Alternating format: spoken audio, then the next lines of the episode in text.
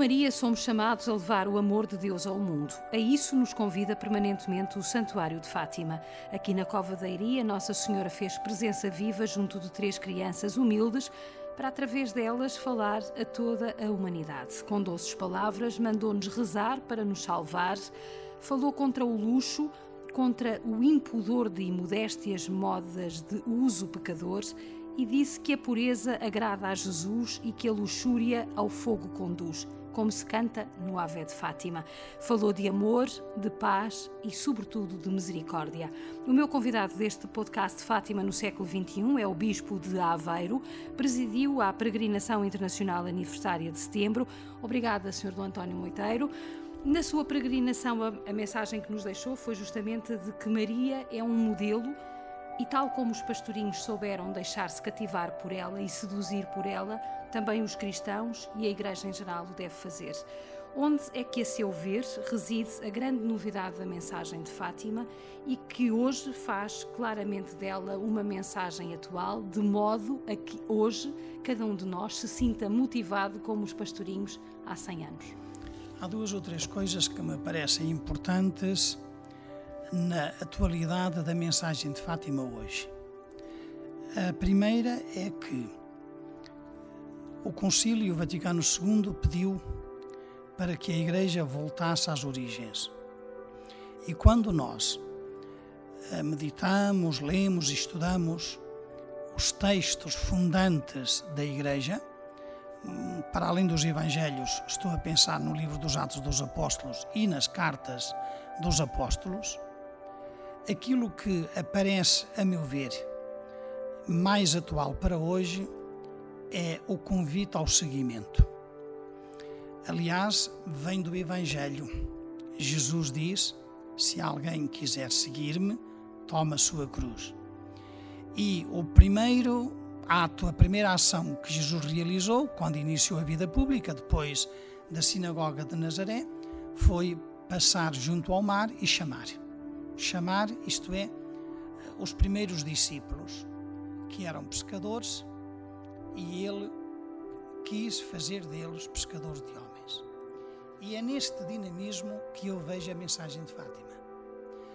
Hoje, a nossa fé, a fé cristã e a Igreja, em tempos de secularização, em que a fé perdeu impacto social e pessoal em tantos cristãos, o nosso esforço tem de voltar a ser no aprofundamento da fé, no aprofundamento do ser discípulo, no aprender a viver a fé nos dias de hoje. E o que é que nós vemos na mensagem de Fátima? Vemos que Nossa Senhora, e eu disse-o na, na homilia, três coisas que para mim são fundamentais.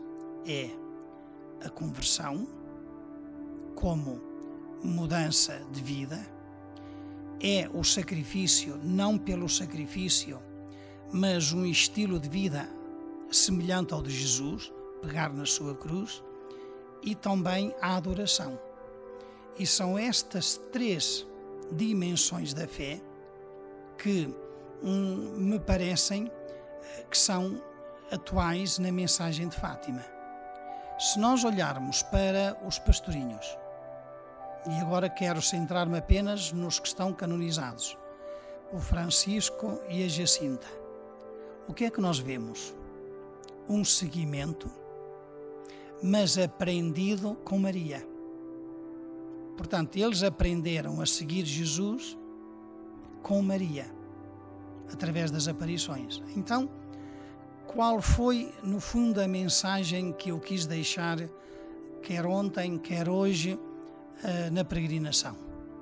Maria é modelo de igreja, é imagem de cada cristão e nós temos de aprender com ela a sermos discípulos de Jesus. Aliás, não é outra coisa que o que nos disse Santo Agostinho. Antes de ser mãe, ela foi discípula e como discípula, ela ensina-nos também a nós a sermos cristãos hoje. Eu é aqui que vejo a atualidade da mensagem de Fátima: a conversão o sacrifício, nunca pelo sacrifício, mas como oferta da vida, e a adoração como os três elementos do seguimento de Jesus. Mas hoje nós parece que temos uh, pouca disponibilidade para o sacrifício. Aliás, parece que queremos sempre que a nossa vida corra sempre sobre rodas. Uh, uh, a passagem evangélica que acabou de, de, de, referir no início da sua intervenção, a dizer alguém que quer seguir-me, carrega a sua cruz e siga-me, na realidade, eh, eh, na realidade hoje nós somos muito pouco permeáveis a isto. Como é que a Igreja pode explicar isto às pessoas de modo a que elas compreendam que o sacrifício não é pelo tal sacrifício, mas é como quase uma atitude oblativa? Essa é a questão principal quando falamos no seguimento quando falamos no ser discípulo à maneira de Jesus, eh, nós falamos, olhamos para Jesus e falamos de um estilo de vida, onde entraram todos os elementos que fazem parte da vida humana. Entrou uma família, entraram os amigos, entrou o comer e o beber, entrou períodos de descanso, entrou a, a, a amizade com várias pessoas, aquilo que faz parte da nossa vida. E quando falamos no sacrifício, não é que nós procuremos mais dor, mais sacrifício, não. A vida já tem o suficiente. Agora, aquilo que nós devemos fazer é olhar para o conjunto da nossa vida, onde essa dimensão tem um lugar muito importante, que é a dimensão do sacrifício, que é a dimensão da dificuldade, que é a dimensão da, da própria superação. Estou a pensar num estudante. O estudante faz sacrifícios para, no final do, do seu curso, ter um diploma. O trabalhador tem de ganhar o pão com o suor do rosto. Isso é sacrifício. E é neste sentido que a vida, quando oferecida naquilo que ela é a Deus, ela tem esta dimensão que falou no amor oblativo, que é no fundo oferecer a vida em todas as suas dimensões. E os pastorinhos, isto é muito importante, às vezes lidas, a, a, portanto, as memórias da irmã Lúcia assim de um modo, eu ia dizer, mais corrido, parece que eles procuravam o sacrifício pelo sacrifício, mas não. Eles procuravam às vezes sacrifícios, mas era por causa dos outros. Era esse amor oblativo que era pela conversão dos pecadores. E eu, ao hum, interessar-me pela santidade dos outros, eu sou o primeiro beneficiário sou o primeiro a beneficiar da minha relação de entrega a Deus a favor dos outros. E é isto que eu vejo nos pastorinhos. Vejo não sacrifício pelo sacrifício, mas vejo o sacrifício por causa de um amor maior. E o sacrifício só tem sentido num amor maior. Um amor maior que, da parte dos pastorinhos e da parte de Maria, uh, obteve um sim imediato, sem grandes. E sem uh, condições. Sem condições uh, e, e quase imediato. Numa sociedade como a nossa, em que nós vivemos no imediatismo, em que nós vivemos para o, para o imediato, como é que nós temos tanta dificuldade em trazer pessoas para o compromisso deste sim? Nós temos de, nas nossas paróquias, ensinar de facto a que as pessoas sejam generosas e que as pessoas aprendam que o amor faz o bem. É uma frase, eu disse-a na, na homilia, que é de São Paulo aos Romanos: vence o mal com o bem.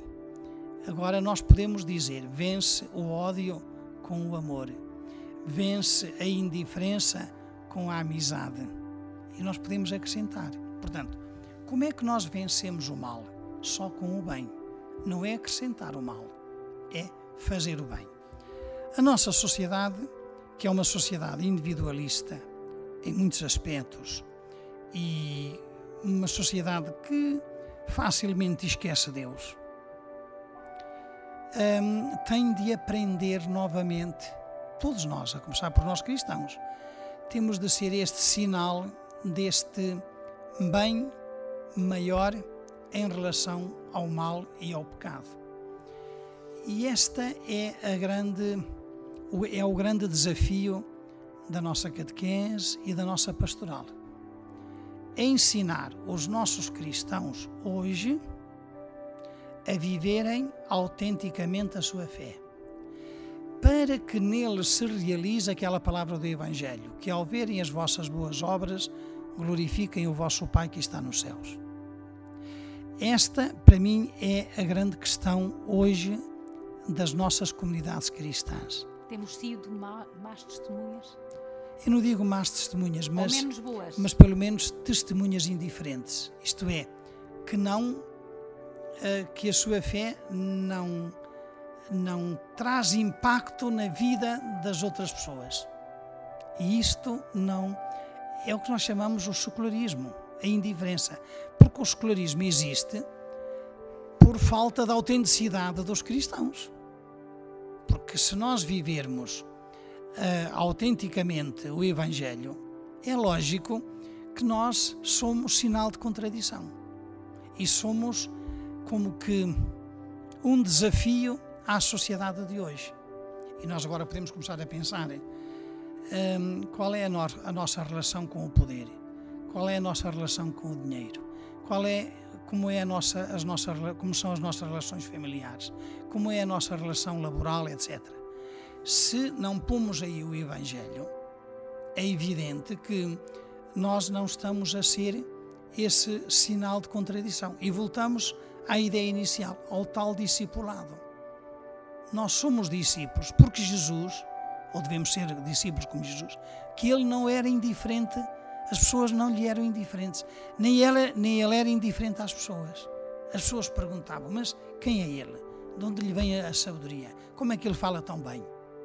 E é esta coerência eh, no discipulado que nós devemos verdadeiramente portanto, eu ia dizer implementar, desenvolver na vida das comunidades cristãs. É por isso que a nossa catequese, a nossa pastoral, a vida das comunidades tem de dar um salto qualitativo. Tem propostas para esse salto e para esse itinerário? Vamos tendo, porque as propostas aqui não há uma varinha mágica que diga que resolva os não problemas. É uma biologia. Isto que resolva os problemas todos de uma vez. Eu costumo dizer, disse isto quando era pároco, e penso agora como bispo numa diocese, que se eu tivesse uma varinha mágica para resolver os problemas dos outros, a primeira coisa que eu fazia era bater com a varinha mágica em mim para resolver os meus problemas. Isto é fundamental. Entender que é nesta dimensão pessoal e comunitária, todos juntos, que podemos renovar a Igreja.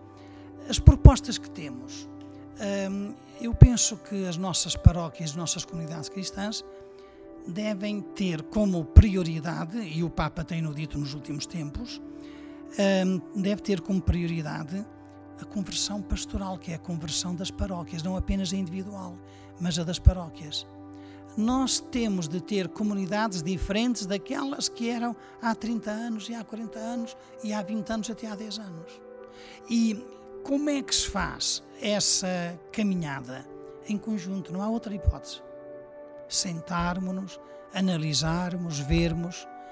Por exemplo, os problemas que temos às vezes nas nossas dioceses e nas nossas paróquias, agora falo como bispo diocesano, é que muita gente pensa a fé em termos de há 30 anos atrás, em termos de há 20 anos atrás, em que, por exemplo, hum, havia um pároco em todas as paróquias, em que um pároco podia ir a todas as comunidades cristãs dessa paróquia Será que nós hoje não temos de fazer mudanças? Será que nós hoje não temos de renovar a nossa mentalidade? Será que nós não temos de, eu ia dizer a palavra, adaptar-nos a estas circunstâncias? Eu estou numa diocese populosa. A diocese de Aveiro é uma diocese pequenina, a nível de território, mas temos mais de 300 mil habitantes. Mas eu sou oriundo de uma diocese que em 1950 tinha 360 mil habitantes, hoje tem 200 mil. Em, 50, em, em 70 anos perdeu, podemos dizer, um terço da sua população, ou mais ainda. Então, o que é que significa isto?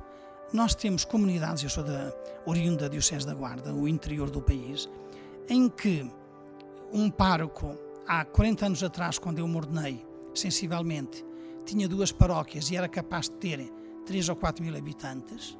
Hoje, um, um pároco na mesma paróquia tem 6 ou 7 e é capaz de ter mil habitantes ou 900. Mas as pessoas continuam com a mesma mentalidade do antes. Será que nós não temos de fazer aqui uma conversão pastoral, eu digo individual, pessoal, que essa é, sem essa nada feito, mas depois também comunitária. E, e as propostas, a meu ver, não há receitas, mas temos de as ir encontrando caminhando juntos. Caminhando Já vamos à questão da sinodalidade. Deixe-me só fazer-lhe uma outra pergunta que tem a ver com a Assembleia em Fátima, que depois contrasta com muitas vezes as assembleias que nós vemos nas paróquias, nas, nas próprias igrejas diocesanas, nomeadamente na Catedral. Um, uh, uh, uh, porque vemos que de facto há pelo país inteiro uma falta de vigor de muitas comunidades do ponto de vista apostólico que a exigir a tal conversão pastoral que o Sr. Dom António acabou de, de, mencionar. A pergunta que lhe faço é, havendo estas assembleias tão numerosas, havendo uh, uh, uma vontade e uma sede, porque nota-se uh, depois desta pandemia, deste período em que as pessoas tiveram dificuldades e constrangimentos em se, em se deslocar, neste período de nojo em que vínhamos com algum receio, as pessoas agora já começam a vir. Fátima está a recuperar paulatinamente as suas grandes assembleias. O que é que Fátima pode, uh, uh, como é que, ou melhor, como é que Fátima pode ser fermento dessa nova conversão pastoral? Quando nós entramos no mundo de Fátima e no mundo dos peregrinos, aquilo que vem ao de cima são as preocupações individuais dos peregrinos porque tenho esta pessoa doente, porque estou desempregado, porque aquele meu amigo sofre. É um pouco muito esta relação, eu ia dizer, pessoal, íntima entre mim e Deus, por intermédio de Nossa Senhora. E nós podemos perguntar-nos porquê tanta gente vem a Fátima e porquê tanta devoção e tanto amor a Nossa Senhora eu tenho uma teoria é que é um pouco esta. Nós na catequese sempre uh, ensinamos que Deus é Pai. E quando nós nos benzemos e quando damos a benção, uh, na, portanto, é sempre em nome do Pai e do Filho e do Espírito Santo. Mas nós esquecemos que quando dizemos Pai, também dizemos Mãe. Deus é Pai e Mãe. E o nosso povo tem uma intuição teológica diferente. O nosso povo, eu sei que Nossa Senhora é mãe de Deus, é porque é mãe de Jesus e é mãe da Igreja porque é mãe de Jesus e mãe de Deus, mas ela é uma mulher como uma outra mulher, ainda que sabemos nós, eh, em atenção aos méritos de Jesus, ela foi preservada e é um membro do povo de Deus excelente isso não tenho dúvidas. Mas o nosso povo vê em Nossa Senhora o rosto de mãe de Deus, o rosto materno de Deus. Deus não é apenas pai, mas é também mãe. E nós temos de ensinar isto na catequese. Que o nosso Deus é pai e mãe.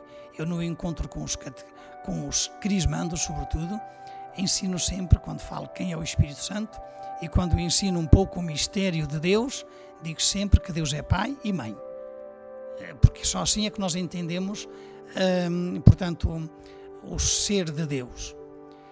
E aqui em Fátima há muito esta relação pessoal. Onde é que Fátima pode ajudar nesta conversão pastoral? Primeiro, e já o faz, é que tudo esteja centrado em Jesus. Aqui no santuário, tudo tem de estar centrado em Cristo. Está. quer naquilo que fazemos, quer nas orações uh, públicas, quer no modo de celebrar, é aí é que tem de estar. Depois, há uma outra uh, dimensão, é que Fátima é também um fator de formação. E repare que, quando nós vamos às paróquias, as próprias paróquias, nas suas reformas litúrgicas dos espaços litúrgicos, muito aprendem com o que vem aqui. E eu atrevo-me a dizer, não apenas o aspecto físico, mas também o aspecto pastoral. E, e, é aqui que me parece que Fátima tem um lugar privilegiado uh, na Igreja em Portugal, que é esta dimensão pastoral do santuário e das celebrações e da formação um, ehm, para levar os cristãos a não se centrarem na pessoa de Maria, mas em Maria chegarmos a Jesus. E em Jesus entrarmos no mistério de Deus.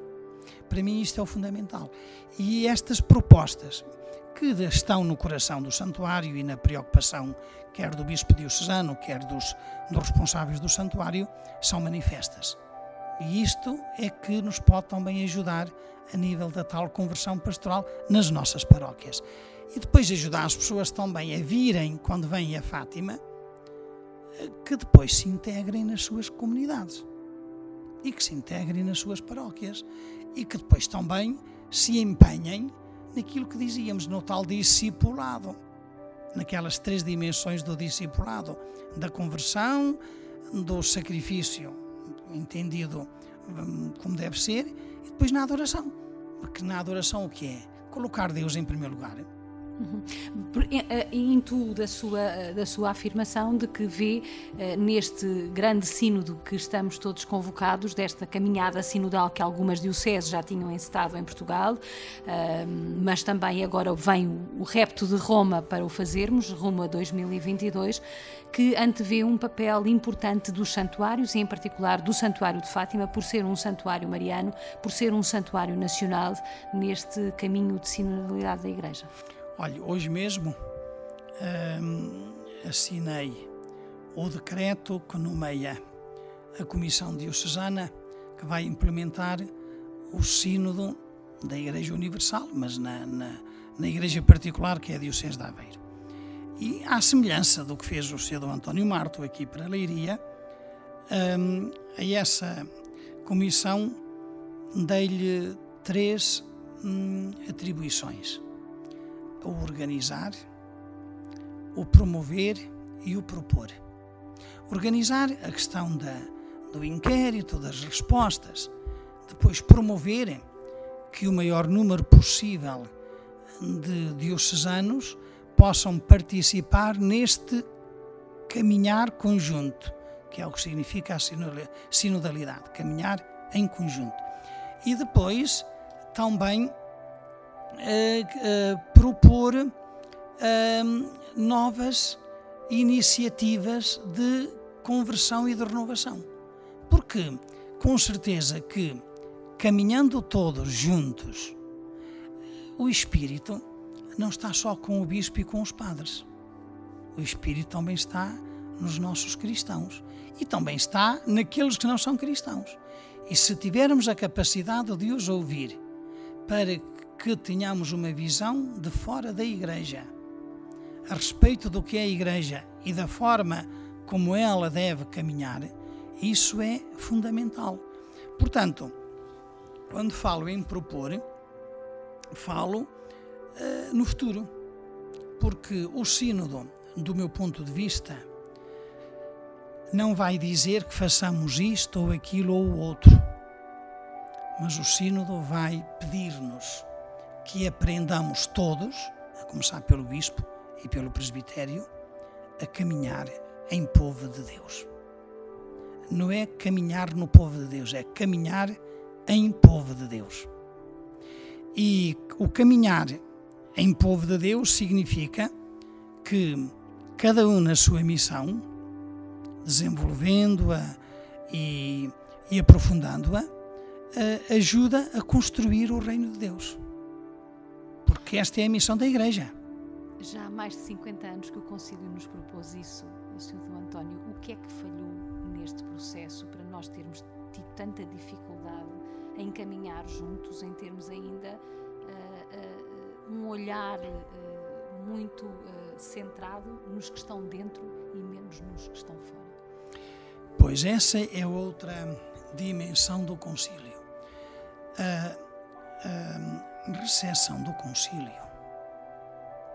Portanto, concílio que teve intuições e depois da sua leitura, que têm de ser vistas à luz do mistério. Não pode ser cada um por si, nem cada comunidade por si. Tem de ser à luz do magistério, porque o magistério hum, tem um, pela assistência do Espírito Santo, o dom de interpretar fielmente os carismas e, e orientar a Igreja, porque é o Espírito. Um, é muito importante que a recepção do concílio seja feita, eu ia dizer, um, através daquilo que nós chamamos uma espécie de espiral. Imagina uma espiral. Começa com menos, vai alargando, vai alargando, vai alargando, vai alargando. E nós não vimos, hum, não vimos de maneira nenhuma, há 50 anos atrás, 60 anos atrás, não vimos todas as intuições que o Concílio nos deu. Fomos-las vendo pouco a pouco. E os vários papas, e os vários sínodos, e os vários documentos da Igreja e o modo como as comunidades cristãs caminham, foi-nos uh, ajudando a ver que devemos uh, mudar muita coisa e que devemos continuar a aprofundar. E neste momento, na Igreja, e agora o último moto próprio do Papa sobre um, ehm, o chamado Traditionis Custodes, em que se dirige fundamentalmente uma porção do povo de Deus, dos cristãos, que preferem a missa de, de 1962, antes do concílio, a chamada Tridentina, mas eu penso que não é o problema da missa que se coloca, é o problema de concepção de igreja. Da atitude. E que igreja eu tenho e, e que liturgia eu celebro. Isso que não é uma questão litúrgica, é uma questão eclesiológica. E é isto que me leva, e que leva o Papa, a, a aprofundar o concílio nesta dimensão sinodal. Isto é, todos somos importantes, todos somos necessários, todos devemos dar o nosso contributo. Vamos fazê-lo. E é por aqui, porque uh, nós ainda temos uma mentalidade individualista, clerical. Por exemplo, uma das coisas que, falando nisto, que nós vemos com alguma frequência nas dioceses e nas paróquias, é que se não há uma formação para o trabalhar em conjunto, os leigos acabam por ser mais clericalistas que os clérigos, mais absorventes e mais tudo a gente vê nas nossas paróquias e nas nossas igrejas. Se aquela senhora sempre pôs as flores naquele altar, não aceita de maneira nenhuma que outra vá ajudar. E quem diz isto que é, parece caricato, mas isto depois na igreja isto é muito comum. Portanto, o Papa, quando com este moto próprio e agora com o sínodo, ele está a ajudar-nos a ver o concílio numa perspectiva eclesiológica numa perspectiva de aprofundamento do que é a Igreja, que Igreja somos, que Igreja queremos, qual é a Igreja da manhã, construindo a Igreja do hoje. Eu penso que é esta, esta a questão que se coloca. É evidente que, passados estes anos todos, o Concílio terminou em 105, portanto, nós estamos uh, praticamente uh, há pouco mais de 50 anos de ter finalizado o Concílio. Mas isto leva a que o concílio tem de continuar a ser aprofundado, tem de continuar a ser atualizado, mas isto só pode ser feito em conjunto, sabendo que o magistério da Igreja tem uma palavra de discernimento, porque nele o Espírito de Deus, tal como no povo de Deus, ajuda a ver caminhos novos. Uhum. Uh, Sr. António, nós estamos mesmo na reta final desta conversa que já vai muito para além daquilo que era o tempo mais ou menos definido previamente. Tenho duas questões a fazer-lhe. Uma que tem a ver, e sem me repetir em relação àquilo que já disse sobre o papel do Santuário de Fátima, não só neste caminho, mas também na própria nova evangelização, dos caminhos da nova evangelização. Uh, que papel é que está reservado ao Santuário de Fátima? Esta era uma questão. A segunda questão, e prende-se também com, com, de alguma forma com esta, tem a ver com este grande acontecimento que a Igreja uh, uh, vai promover em Portugal um, em 2023, em agosto de 2023, é o que se sabe para já, que é a Jornada Mundial da Juventude, que será um momento de grande mobilização dos jovens. Os jovens que têm estado no centro da atenção do Papa Francisco, estão sempre no, no, eh, no, no centro da atenção da Igreja, mas particularmente do Papa Francisco, que fez um sínodo, uma exortação pós-sinodal, uh, dirigida aos jovens, uh, desafiando-os a serem o presente da Igreja. Eu pergunto-lhe como é que nós, juntando estas três premissas, por um lado, a necessidade de uma nova evangelização, por outro lado, esta necessidade de caminharmos juntos numa concepção de igreja mais ministerial, onde todos têm lugar e onde, onde todos são corresponsáveis, e finalmente este grande acontecimento que é, eh, logo à partida, só pelo seu significado, um agente catalisador da mobilização dos jovens, diria assim. Como é que nós. Eh, eh, qual é o papel do Santuário de Fátima neste melting pot destas três eh, premissas? Sim. O Santuário de Fátima, eu já o afirmei anteriormente, tem de ter como preocupação primeira em todas as suas celebrações, em todas as suas atividades, aquilo a que o Papa Francisco uh, faz apelo na sua primeira exortação apostólica, a alegria, uh, portanto, do Evangelho. do Evangelho, que é, no fundo, um, aquilo que une tudo é o anúncio do Evangelho. O anúncio do Evangelho. Naquelas dimensões que são clássicas, o anúncio, a celebração e a caridade um, tudo aquilo que o santuário fizer tem de ser sempre, a meu ver, para responder ao desafio que o Papa pede, sempre esta a doce alegria do anúncio do Evangelho, que o Papa chama a doce alegria da evangelização. Pronto, tudo à volta disto. Depois, isto traz aqui uma outra dimensão, que é esta. Uma coisa é a grande multidão que aqui se reúne, ou as pessoas que vêm, como já dissemos, individualmente e que depois regressam às suas comunidades cristãs, mas o santuário deve fazer todo o esforço para que, naquilo que lhe for possível, que as pessoas ao irem daqui levem uma outra noção de igreja e uma outra vontade de se inserirem nas suas comunidades. Quer a nível familiar, quer a nível paroquial. Este esforço da evangelização, porque vêm a Fátima algumas vezes, mas a vida da comunidade é permanente. É permanente.